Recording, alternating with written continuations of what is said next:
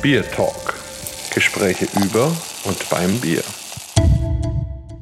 Herzlich willkommen zu einem neuen Bier Talk mit mir, dem Holger und dem Markus. Wir haben das doppelte Dutzend voll und sind bereits beim 24. Talk. Und das ist ja irgendwie auch was Besonderes, also so zwei Dutzend Bier-Talks. Und jetzt haben wir gedacht, jetzt geht's wirklich in die Vollen, weil ihr wisst ja, die besten Biere, die der Markus und ich je getrunken haben, kommen natürlich von Hobbybrauern natürlich auch die schlechtesten, die wir je getrunken haben. Und so haben wir uns einen Hobbybrauer eingeladen, den Daniel Stenglein. Daniel, vielleicht stellst du dich kurz selber vor und sagst mal, wie das kam mit deiner Brauleidenschaft und wie das so alles ist. Danke erstmal für die Einladung, dass ich hier sprechen darf. Das freut mich natürlich total. Wie gesagt, ich bin der Daniel Stenglein, bin 36 Jahre alt und geboren in Bamberg, wohne jetzt in Hirscheid und bin leidenschaftlicher Biertrinker, verkoste gerne Biere. Ganz großes Fable habe ich eben für das Bier brauen. Das hat sich eigentlich schon ja, früh entwickelt, sage ich mal. Meine Mutter und ihr damaliger Lebensgefährte, die waren jedes Wochenende irgendwie mit dem Passat damals, noch mit so einem ganz alten Passat sind wir im Landkreis rumgefahren und immer die Wirtschaften abgeklappert und ich bin da immer als Kind so auf der Bank eingeschlafen, sage ich mal. Ne? Und mein Onkel, der ist Braumeister, auch in einer Brauerei im Landkreis, in einer größeren da habe ich auch schon, ja, so mit 15 habe ich da mal Ferienjob gemacht und dann, ja, ab 15, 16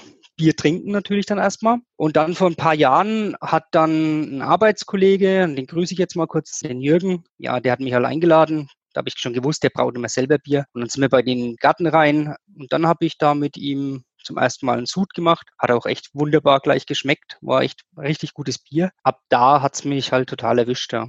Da gibt es immer so ein, so, ein, so ein Sprichwort, so ein amerikanisches, give a man a beer and he wastes an hour, teach him how to brew and he wastes a lifetime. Und das passt halt absolut. Ja. Markus, du bist doch auch bestimmt im Passat sozusagen über die Straßen Oberfrankens gejagt nach dem besten Bier von irgendeinem Keller oder, oder wie war das bei dir? Also die ganz genauen Motive weiß ich ehrlich gesagt nicht mehr, weil ich da ja auch noch relativ klein war. Aber es war auf jeden Fall so, dass wir jedes Wochenende immer am Sonntag rausgefahren sind irgendwo aufs Land und vom Gefährt her war das damals noch so ein ganz alter Mercedes 220, glaube ich, den mein Vater hatte. Da war er auch ganz stolz drauf. Also mit dem sind wir immer rausgefahren oder manchmal auch noch mit meiner Oma. In Anfangszeiten hatte die auch noch ein Auto, hat sie dann später abgegeben. Das war irgend so ein kleiner weißer Fiat oder so. Das war ein bisschen abenteuerlich, aber immer spannend und tatsächlich wirklich jedes Wochenende eine andere Brauerei. Und im Sommer dann noch in der Stadt unter der Woche fast jeden Nachmittag auf dem Biergarten. Also ich habe das schon auch quasi mit der Muttermilch mitbekommen und das ist eigentlich so der fränkische Volkssport gewesen und zum Teil sicherlich immer noch. Daniel, was sind denn deine Lieblingsbierstile? Also gibt es da irgendwas, was du immer wieder braust oder immer nach dem Gesetz der Hobbybrauer kein Bier zweimal oder wie, wie geht es bei dir? Ja, am Anfang äh, habe ich da auch schon experimentiert, muss ich sagen, habe viele verschiedene Bierstile gebraut, aber jetzt komme ich so zurück. Meine Leidenschaft ist einfach das untergärige fränkische Lager und da versuche ich eigentlich so das perfekte Rezept zu kreieren.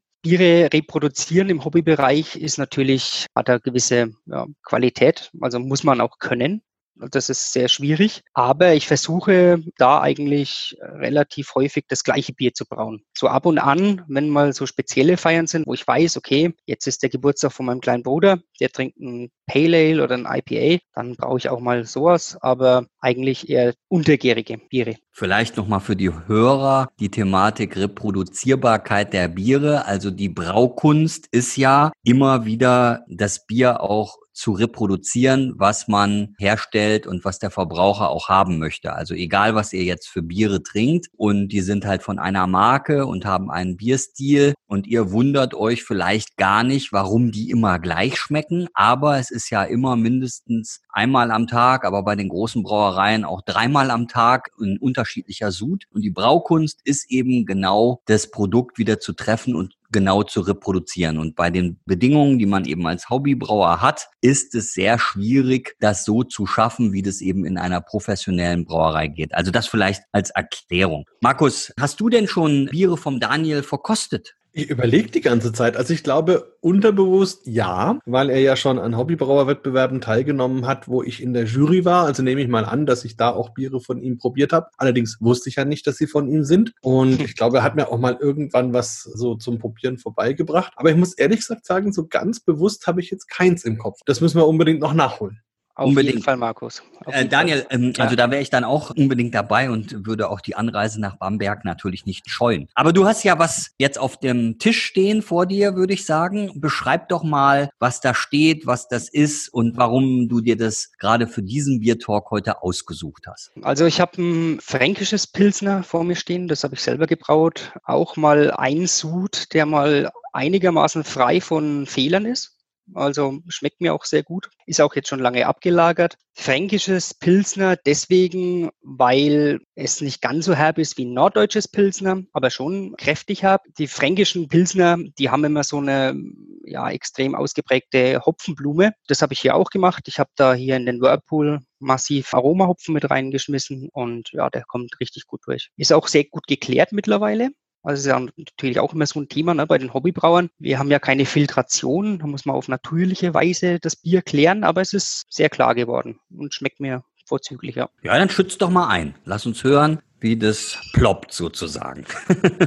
Es war schon offen.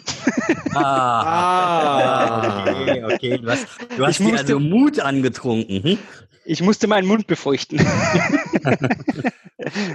Also, vorzeitiger Bier auf, na wie auch immer.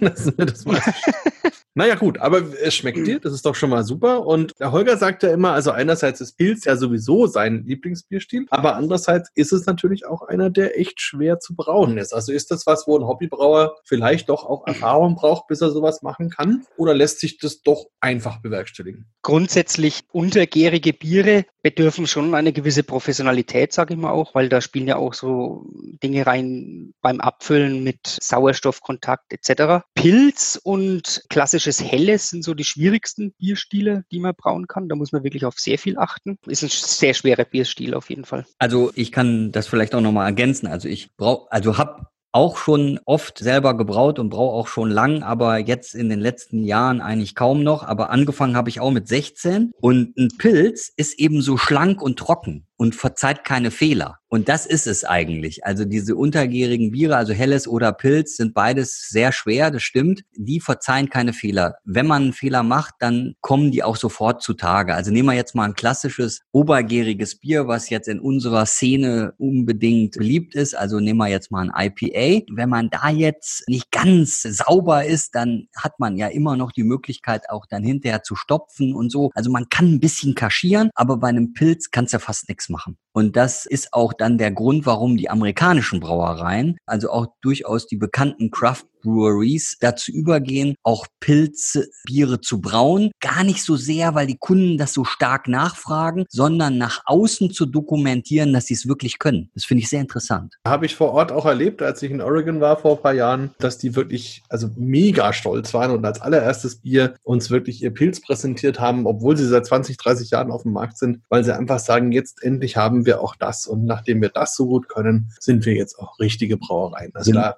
steckt viel dahinter. Genau, sind wir wer. Markus, du hast doch wahrscheinlich auch was mitgebracht. Was hast du denn da auf deinem Tisch stehen? Ja, ich habe ein kleines Wagnis. Und zwar habe ich, ich glaube, ja, so um Weihnachten rum oder so, eine Hobbybrauerflasche geschenkt bekommen. Und ich weiß ehrlich gesagt leider Gottes nicht mehr, von wem. Und ich weiß auch nicht mehr genau, was da drin ist. Aber sie war in meinem Kühlschrank und ich habe mir gedacht, Mensch, das ist doch jetzt genau der richtige Zeitpunkt, die mal aufzumachen. Also handelt sich um eine ganz normale, handelsübliche 0,5 Liter Flasche mit einem rosa Korken obendrauf. Also das ist schon mal was, wo man nicht genau weiß. Und sie ist komplett voll, also ganz, ganz wenig nur Luft noch in der Flasche. Da sieht man schon, also da merkt man schon, dass es ein Hobbybrauerbier ist, weil die normalen Brauereien, die größeren Brauereien ja alle eine genaue Füllhöhe haben und auch einhalten. Und jetzt bin ich mal gespannt. Ich mache es mal auf. Also Kohlensäure hat es auf jeden Fall. Es ist ein bernsteinfarbenes Bier. Schaut fast aus wie ein Rotbier. Also hat einen schönen Braunton mit einem Rotstich. Ein schöner, fester, beiger Schaum. Also das von der Seite aus schon mal gut gelungen. Ich rieche mal rein. Und jetzt hat man auch so einerseits kräutrige Noten, andererseits so ein bisschen rote Beeren. Also wirklich ganz spannend. Bin ganz positiv überrascht. Und rauchig, leichte Rauchnote. Also das hat offensichtlich mir jemand geschenkt, der weiß, dass ich gerne Rauchbier mag. Hm. Oh ja, und auch geschmacklich. Großartig. Schön weich, schön rund, bisschen Honignote dabei. Ganz toller Abgang. Wenig bittere, leichte Säure, die hinten raus den Mund wieder ein bisschen sauber macht. Schön, sehr erfrischend. Habe ich zufällig eine super Wahl getroffen. Und wer da jetzt zuhört, vielen Dank an den Hobbybrauer oder die Hobbybrauerin. Nochmal, wer den rosa Deckel verwendet, wird's wissen. Und äh, es war wunderbar. Also eine tolle Erfahrung, wie du schon im Eingang gesagt hast. Man hat teils die besten Biere bei den Hobbybrauern. Großartig. Unbedingt. Daniel, erzähl doch mal ein bisschen, wie sind denn deine Bedingungen? Also mit welcher Anlage arbeitest du? Wo machst du das? Dann sozusagen, wenn man untergärig braut, dann ist man ja so bei einer mittleren Vergärungstemperatur von sechs Grad. Wie stellst du die sicher im Schlafzimmer, dass ihr da ständig sechs Grad habt? Und wie machst du das eigentlich mit deiner Partnerin und so? Also Erzähl doch mal, mit welchen Bedingungen arbeitest du? Angefangen habe ich das Ganze tatsächlich so, ich bin zu Oma dann gefahren nach diesem ersten Brautag mit dem Jürgen zusammen und habe dann gesagt, Oma, du kannst jetzt keine Klöße mehr machen, ich brauche den Wecktopf. habe mir den dann geholt, den Wecktopf, ja, aber dann ein paar Sude drauf gemacht, aber dann merkt man schnell, ja, man will sich verbessern. Das gehört ja auch zum Hobby dazu, ne? die stetige Verbesserung auch des Brauprozesses. Ja, und dann irgendwann bin ich jetzt bei meiner Anlage gelandet. Ich habe jetzt zwei 70 Liter Töpfe kann Druckgärung machen. Also ich habe so einen zylindrokonischen Gärtank, habe in meinem Schuppen, das ist außerhalb vom Haus, den habe ich da eingerichtet, habe alles rausgefließt, Wasser reingelegt, eine Kühlkammer mit drin stehen. Da lagern meine Biere und vergären drin. Und ja, das Ganze ist alles weitestgehend automatisiert, sage ich mal. Also das Maischprogramm, also die verschiedenen Rasten durchlaufen, das ist automatisiert. Ich habe ein Rührwerk und dann eben wird's runtergekühlt. Da habe ich auch einen eigenen Brunnen, was auch sehr von Vorteil ist. Da muss man nicht so aufs Wasser merken. Und dann geht der Sud eben in den Gärtank dann kühle ich noch die restlichen paar Grad herunter Häufig ist es so, es kommt immer ein bisschen auf die Hefe drauf an. Bei den untergärigen Bieren gibt es ja auch sehr, sehr viele verschiedene Hefen. Und die, die ich dann meistens nehme, die stelle ich dann, also ich gebe die Hefe dann dazu, oder das Anstellen, das stelle ich bei 6 Grad an. Und dann führe ich diese Temperatur nach gewissen Tagen immer höher und lande dann so am Schluss bei 12 Grad. Und das ist auch alles automatisiert mit so einer Steuerung in meinem Kühlschrank. Also hört sich auf jeden Fall schon ziemlich professionell an und so die gesetzlichen Themen, dass man pro Haushalt 200 Liter und ja steuerfrei brauen kann, die wirst du wahrscheinlich überschreiten, oder? Im letzten Jahr tatsächlich nicht. Das liegt an meiner Braumethode. Ich mache das sogenannte No Sparge. Ich gebe keine Nachgüsse dazu. Ich braue nur Vorderwürzebier. Das ist ja auch so das Ambrosia des Brauers, sage ich mal, die Vorderwürze. Dadurch kann ich natürlich nur meine Braukessel bis zur Hälfte, sage ich mal so. Ich habe immer so 30 Liter Ausstoß und braue so alle fünf bis sechs Wochen mal. Braun ist das eine, ne? die Maische einmeischen und die Würze zubereiten. Ja, das kann man häufig machen, aber es kommt natürlich auch, was immer viele vergessen, auch im Hobbybereich, was dann hinten noch kommt. Ne? Die Lagerung und das Vergehren alles, da braucht man auch Kapazitäten und die müssen natürlich dann erstmal geleert werden. Ja, sehr gut. Also dann machst du eigentlich ausschließlich Vorderwürzbiere. Genau.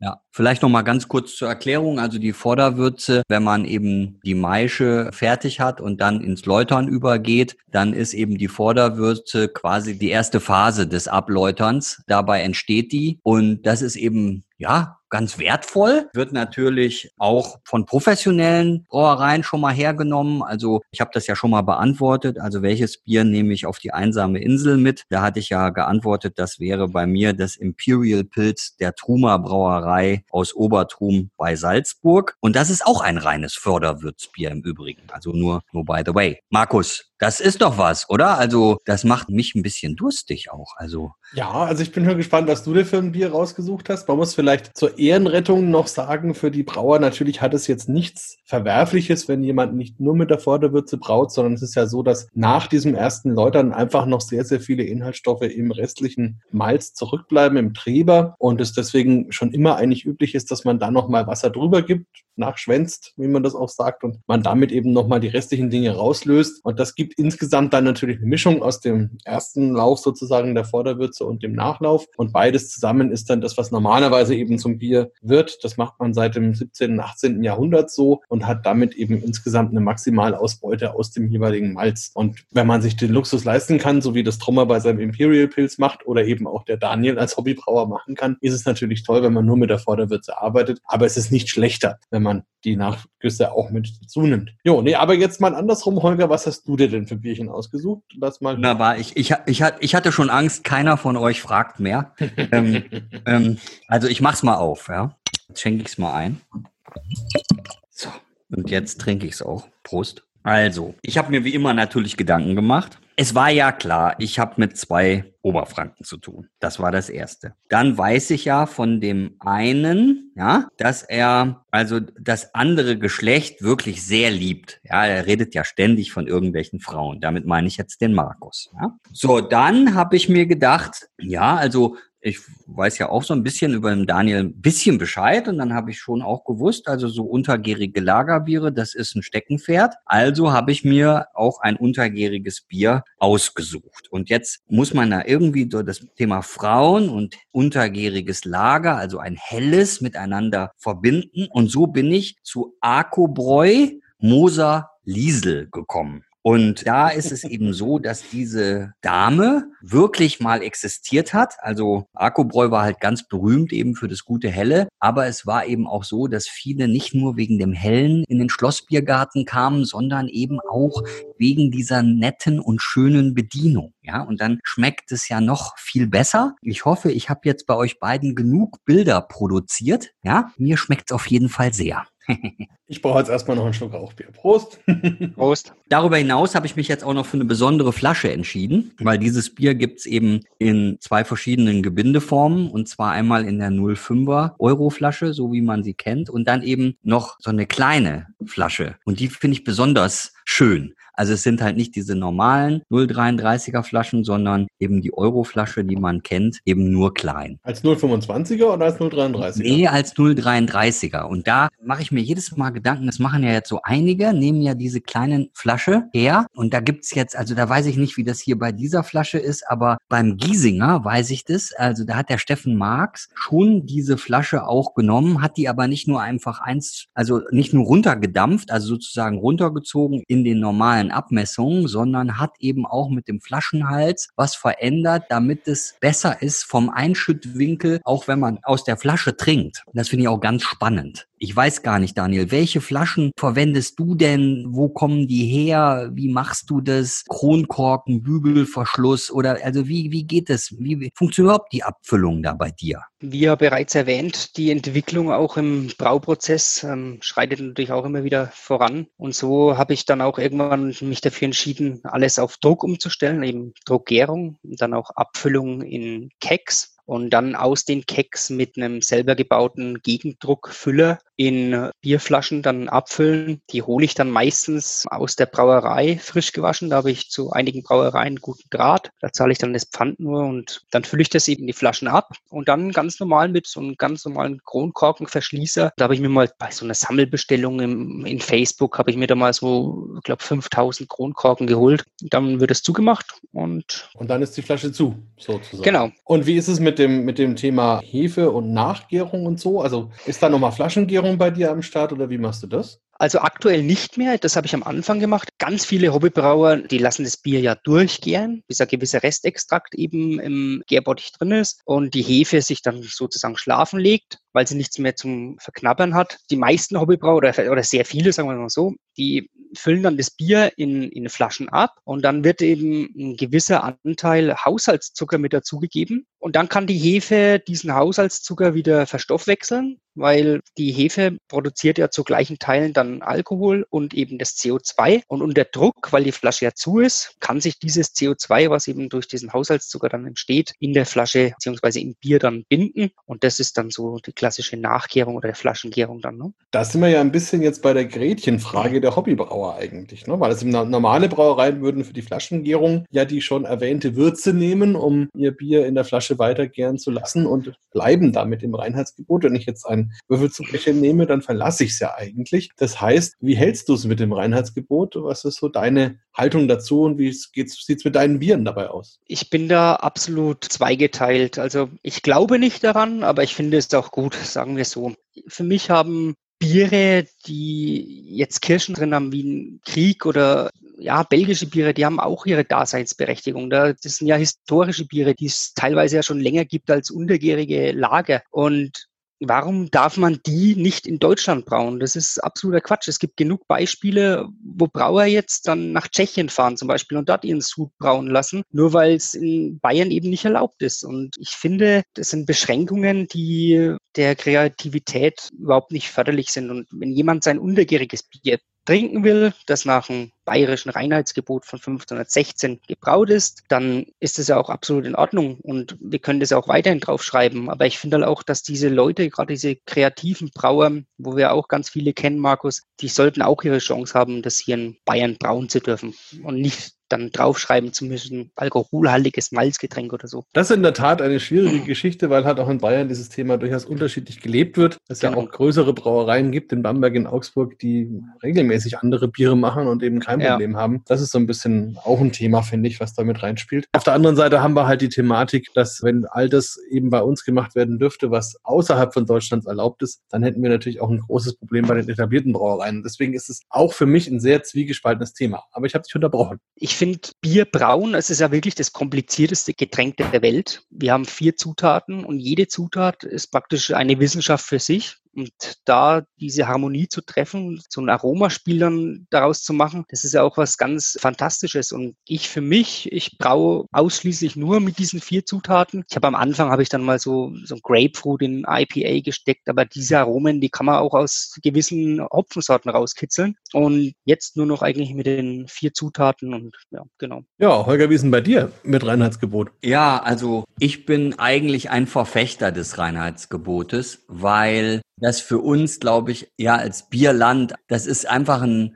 Markenzeichen. Und das Thema Export ist nicht mehr wegzudenken. Wir brauchen das. Das ist wichtig für die Brauereien. Das ist auch wichtig für das Existieren der Branche. Und das war ein genialer Marketingzug, eben dieses Lebensmittelgesetz, eben dann Reinheitsgebot auch zu nennen. Also das heißt ja nicht schon seit 1516 so. Und, und ich glaube, es ist auch genügend Kreativität da, um sich da entsprechend zu bewegen. Also ich bin eigentlich ein Verfechter des Reinheitsgebotes, bin aber vollkommen auch bei dem, was ihr gesagt habt. Also ich gebe jetzt auch ein Beispiel. Ich würde zum Beispiel das Reinheitsgebot vielleicht sogar noch strenger machen, aber dafür eben dann auch wieder in bestimmte Richtungen öffnen. Also was soll jetzt dabei sein, wenn ich ein Fruchtbier herstellen möchte und ich nehme 40 Kilo frische Himbeeren, wo es reiner ja eigentlich nicht geht? Was ist dagegen einzuwenden? Wo ich natürlich absolut dagegen bin, wären jetzt künstliche Himbeeraromen. Ja, da bin ich dann wieder froh, dass wir das so geregelt haben bei uns. Auf der anderen Seite, es ist ein urdeutsches Thema, hat uns viel, viel gebracht und bringt uns auch immer noch was. Also das ist sowas wie so ein bisschen Made in Germany. So kann man das Reinheitsgebot eben auch sehen. In meinen Augen sollten wir es auch in Ehren halten und uns auch erhalten. Also so ist ein bisschen meine Meinung. Also in Ehren halten und erhalten finde ich auf jeden Fall auch gut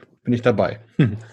Ja, Daniel, du kommst ja auch ganz schön rum und wir haben uns ja auch schon bei Bierwettbewerben getroffen. Wie ist es denn so, wenn du andere Hobbybrauer triffst oder sogar im Ausland? Ist das eine Community? Habt ihr euch alle lieb oder gibt es da auch Rivalitäten? Wie kann man sich das so vorstellen? Ja, da muss ich jetzt ein bisschen weiter ausholen. Ich bin ja auf Facebook einer der Administratoren der Facebook-Gruppe Hobbybrauer. Wir haben da 8300 Mitglieder und da bekomme ich natürlich auch viel mit, kenne auch sehr viele Leute mittlerweile Brauer, habe da auch wirklich sehr, sehr sehr große Freundschaften geschlossen. Und ich muss ganz ehrlich sagen, nirgendwo ist das Miteinander so gut wie unter den Hobbybrauern. Das habe ich auch letztes Jahr auf der HB-Con, ne, auf der Heimbrau-Convention in Romrod, habe ich das gesehen. Also das war ein, ein wahnsinniges ja, Festival, absolute Freude und jeder mit jedem unterhalten und überhaupt keine Rivalitäten oder so. Das, das gibt es nicht. Man, man freut sich eigentlich für den anderen. Wenn jemand jetzt den ersten Platz bei einem IPA bekommen hat, dann da haben alle applaudiert und das war wirklich, wirklich ganz, ganz toll. Und ähm, auch bei mir so in der Gruppe, da muss man ganz, ganz selten irgendwie mal eingreifen oder so oder da mal irgendwie darauf hinweisen, dass sich jemand im Ton vergriffen hat. Das kommt da eigentlich ganz, ganz selten vorher. Ich kann das nur bestätigen. Ich habe lange, lange Zeit gesagt, also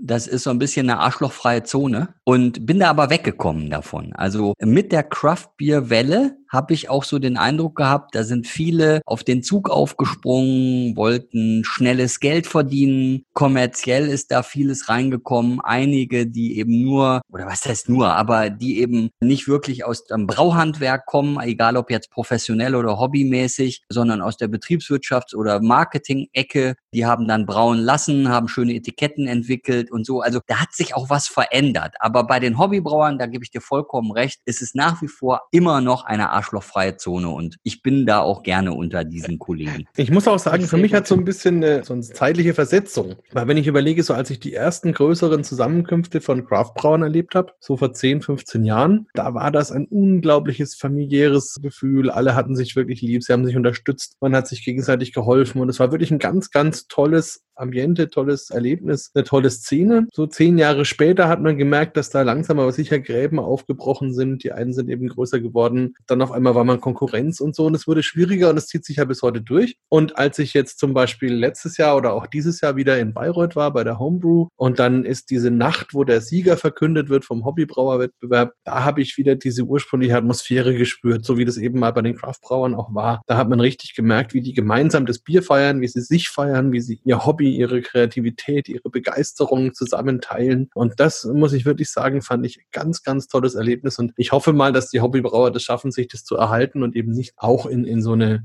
andere Fahrwasserecke kommen. Glaube ich aber nicht. Also so, so wie mir die Leute vorkommen, sind die schon wirklich alle Feuer und Flamme und, und halt echte Hobbybrauer mit Begeisterung und Emotion und Passion und so. Also du kannst das auch bestätigen, oder? Was ich gesagt habe. Meinst du jetzt mich? Ja. Das wollte ich damit eigentlich gesagt haben. Ja, okay. Mhm.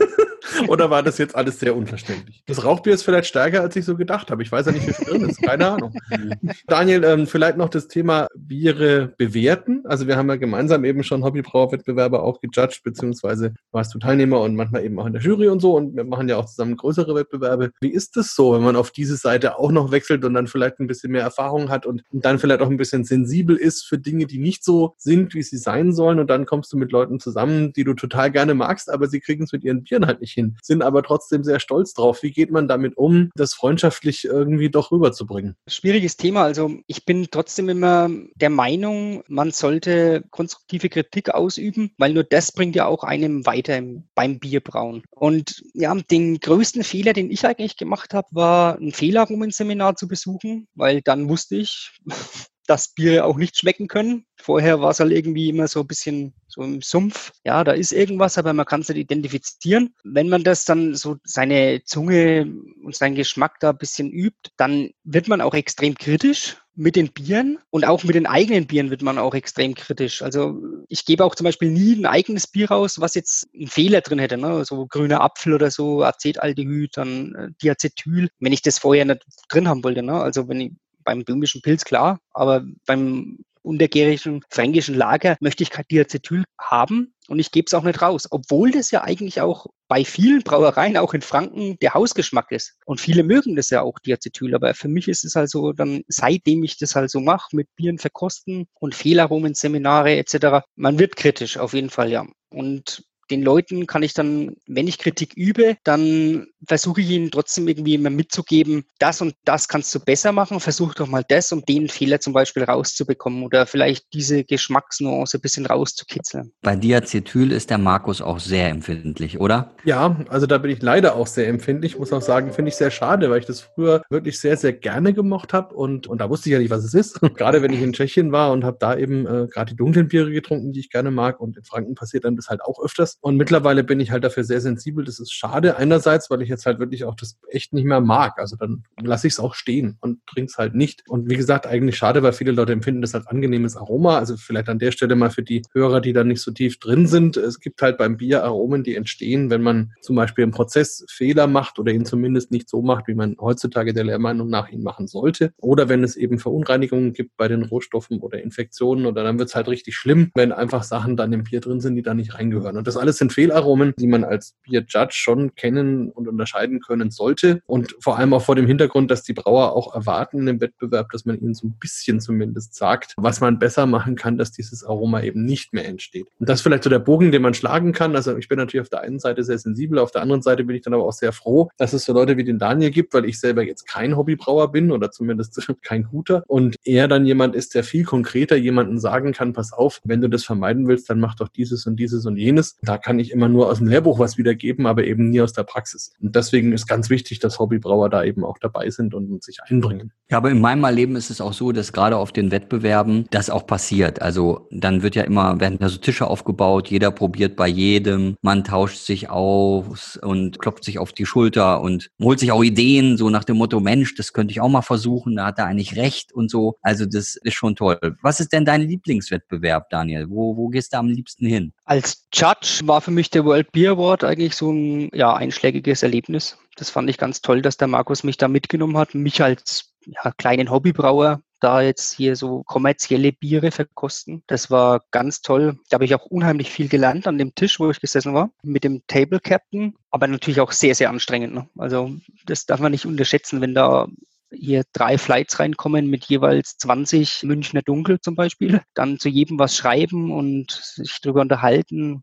wie das Bier denn schmeckt, was für Aromen drin sind, eventuell Fehlaromen. Das war eine ganz, ganz tolle Erfahrung. Habt ihr euch und da am Tisch getroffen, ihr beiden, oder wie war das? Der Markus hat mich gefragt, ob ich da mitgehen möchte nach Hamburg. Da habe ich gesagt, natürlich, diese Chance nutze ich. Und der Markus ist ja da praktisch der Obersommelier, sage ich mal. Oder Markus, wie würdest du dich da bezeichnen? Da bin ich quasi der Leiter der deutschen Jury, kann man mal genau, so sagen. Ja. Genau. Mhm. Und dann haben wir uns halt oben am Vorabend in Hamburg getroffen, waren da ein paar Bierchen trinken und am nächsten Tag die Verkostung. Das war echt ganz toll, ja. Genau. Das ist ja auch immer so eine Gratwanderung, ne? weil vor so einem Wettbewerb auf der einen Seite freuen sich alle Judges, dass man zusammenkommt und Zeit miteinander verbringen kann und das ist total schön. Und auf der anderen Seite weiß man aber auch, am nächsten Tag steht echt ein hartes Programm auf der Tagesordnung, wo es auch mal heißen kann, 60, 70, 80 Biere zu probieren. Das heißt, man muss wirklich Disziplin wahren an dem Abend vorher. Das ist tatsächlich immer nicht so einfach. Wir haben es aber gut hinbekommen, war ich auch sehr stolz auf unsere ganze Jurymannschaft. Waren dann auch, glaube ich, alle so gegen elf, halb zwölf im Bett. Zumindest alle, von denen ich wusste. Und das ist schon ein wichtiger Punkt. Ich meine, am nächsten Tag trifft man sich dann früh und ich glaube, also das war deine Frage, glaube ich, Holger, ob wir uns dann am Tisch selber gesehen haben. Nur bedingt, weil ich dadurch, dass ich ja jetzt Jurychef bin, eher so eine Supervisor-Funktion habe, wo ich also gar nicht mehr so viel am Tisch selber dran bin, sondern eher so dafür da bin, für die Juryleute da zu sein, in Zweifelsfall bei Fragen zu helfen oder auch selber mal bei so kniffligen Sachen zu entscheiden, ist es jetzt noch so oder so oder auch mal zur Not auf dem Etikett zu schauen, ist da vielleicht was bei der Einordnung falsch gegangen oder stimmen vielleicht irgendwelche Werte nicht. Also da gibt es viele, viele Dinge, die man da im Hintergrund noch tun muss. Ja, auf jeden Fall spannende Geschichte und steht ja auch dieses Jahr wieder an. Und dieses Jahr werden wir da wahrscheinlich ein ganz besonderes Experiment machen. Aber da dürfen wir, glaube ich, offiziell noch gar nicht drüber reden. Deswegen muss ich das an der Stelle jetzt erstmal lassen. Aber da können wir, wenn wir dann den nächsten Biertalk zusammen machen, auch mal drüber sprechen, über die Erfahrungen, die wir da sammeln, weil jetzt eben alle neue Wege gehen müssen, weil die klassischen momentan nicht funktionieren und vielleicht auch auf längere Sicht nicht funktionieren. Wie ist es denn bei den Hobbybrauern, Daniel? Habt ihr durch die Corona-Geschichte, sind da auch Events ausgefallen? Gab es da auch welche, die dadurch Probleme hatten oder wie, wie ist da so die Kommunikation? Das größte Event oder eines der ja, bedeutendsten Events, also die, die Heimbrau-Convention,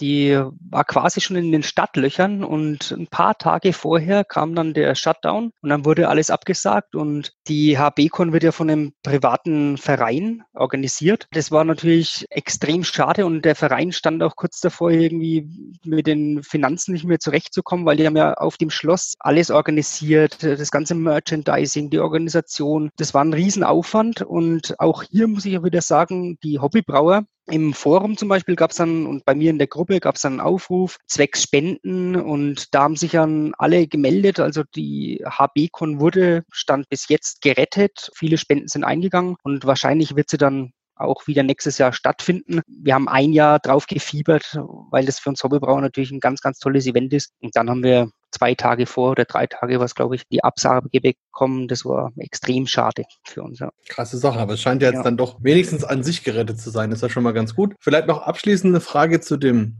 Facebook-Thema. Also da ist ja auch immer so der Eindruck, mittlerweile ist ja da ganz viel Unsinn auch, was auf dem Netzwerk verbreitet wird. Andererseits so eine sehr spezifische Gruppe zu haben mit 8000 Mitgliedern, das ist ja schon sehr spannend. Also wie, wie kam das denn so? Was gibt's da für Herausforderungen? Und ja, was ist so das Besondere an so, so einer Gruppe, so einer großen Gruppe auf Facebook? Wie das kam, ich war von Anfang an mit dem Haubebrauer Fieber infiziert, habe mich dann auch im Forum mit eingebracht und in der Gruppe und irgendwann habe ich dann mal gesagt, so, ähm, ich habe dann so gemerkt, dass in der Gruppe so ein bisschen was falsch gelaufen ist, dass viele so Unsinnsbeiträge kommen und dann habe ich irgendwann mal den Chef von der Gruppe, also dem die Gruppe gehört. Ich habe mal gefragt, ja, wie wäre es denn, kann ich dich unterstützen als Moderator? Und das hat dann gut geklappt und irgendwann hat er mich dann als Admin ernannt wie du gesagt hast, also es gibt immer wieder Ausreißer, aber der Ton an sich ist bei uns extrem gut. Wir haben da auch Regeln aufgestellt, also die muss auch jeder dann bestätigen, die Regeln, wenn er die Gruppe betritt. Und wir als Administratoren schauen mal im Hintergrund dann, ob das Thema jetzt dem entspricht, unseren Gruppenregeln entspricht und ob wir das so ja, akzeptieren können. Aber eingreifen oder so oder moderieren so, so einen Beitrag ganz, ganz selten. Also es ist wirklich sehr, sehr gut. Und innerhalb dieser Gruppe habe ich ja dann auch für die Brau Beviale zusammen mit der Brau at Home haben wir dann einen Teil organisiert, also die Schaubrauen und so die Beiträge haben wir letztes Jahr gemacht. Das Get Together der Hobbybrauer, da kamen dann auch extrem viele zusammen. Da habe ich dann die Aufrufe gemacht im Forum und in der Facebook-Gruppe und ja, sind alle gefolgt und ist ein sehr, sehr schönes Miteinander auf jeden Fall, ja. Was ich nicht mehr missen möchte in meinem Leben. Daniel, was ist denn noch geplant? Also was sind für Biere noch geplant? Was, was steht auf dem Braukalender? Ja, also auf dem Braukalender steht als nächstes ja, ein Bock auf jeden Fall. Den muss ich auch immer länger ablagern. Das ist im Hobbybereich auch immer so ein Thema. Den werde ich dann so im Oktober dann ausschenken. Den werde ich jetzt dann irgendwann mal einbrauen. Und für kürzeren Zeitraum jetzt dann doch nochmal ein Pale Ale möchte ich machen. Und jetzt habe ich auch hier vor mir am Tisch ein ganz spannendes Bier, ein alkoholfreies Pale Ale. Und da werde ich mich jetzt auch mal demnächst rantrauen. Das ist ja so, die Hobbybrauer, die preschen immer ein bisschen so vor mit den Trends. Ne? Also wir haben ja auch jetzt im Moment so die alkoholfreien Biere, was ich auch extrem spannend finde. Zum Beispiel jetzt mit Quaik, Hefen vergorene Biere, die jetzt absolut im Trend sind. Glaubt ja auch meistens keiner, wenn man sagt, man vergärt ein Bier, ein Lager bei 30 Grad und es entstehen keine Fehlaromen. Das ist ein cleanes Lager. Das glaubt man ja fast gar nicht. Aber es ist mit Quaikhefen möglich. Und da sind die Hobbybrauer eben extrem innovativ und probieren auch alles aus. Und das werde ich jetzt mal aufmachen, das alkoholfreie Pale Ale. Das ist von Meisler. Das ist ein äh, richtig gutes Pale Ale, finde ich. Hat eine schöne Hopfenblume, ist sehr, sehr fruchtig, hat einen leichten Würzegeschmack, aber was auch bei so einem alkoholfreien Bier auch vollkommen in Ordnung ist für mich persönlich, weil wenn es dann so leer schmeckt und nur fruchtig, also ein bisschen Würze muss schon mit drin sein. Prost. Prost. Ja, Prost. Unbedingt. Ja, Mensch, das ist doch ein schönes Schlusswort, dass nicht nur die Hobbybrauer hervorragende Biere brauen, sondern innovativ sind und Trends hm, ja anteasern oder ankündigen. Also, liebe professionellen Brauer und Konzerne, schaut auf diese Welt und guckt auf die Hobbybrauer. Da könnt ihr einiges für das Thema Produktmanagement herausziehen. Genau, und vielleicht noch an der Stelle der Tipp. Die Hobbybrauer sind auch organisiert. Also es gibt Vereine, einen Verband, kleine Gruppen jeweils vor Ort. Also wer Interesse hat, in dieses Thema selber Bierbrauen einzusteigen, meldet euch da einfach mal. Das sind alles liebe Menschen, die zeigen euch das, die lassen euch mitmachen und helfen euch auch bei den ersten Schritten, sich selber was zusammenzubasteln. Wer noch nach einem Hobby sucht, das ist auf jeden Fall ein cooles, sehr vielfältiges und sehr lustiges. Also an der Stelle vielleicht auch nochmal die Einladung. Macht das. Besser ja, kann ich es nicht sagen, Markus. Ja, genau. Also schönes Schlusswort. Daniel, an der Stelle vielen, vielen Dank für deine Zeit und für deine Offenheit, aus deiner Welt zu berichten. Und natürlich auch an dich, Markus. Wie immer, es war mir ein Vergnügen. Vielen Dank. Vielen Dank. Ich habe auch zu danken. Ciao. Bier Talk, der Podcast rund ums Bier. Alle Folgen unter www.biertalk.de.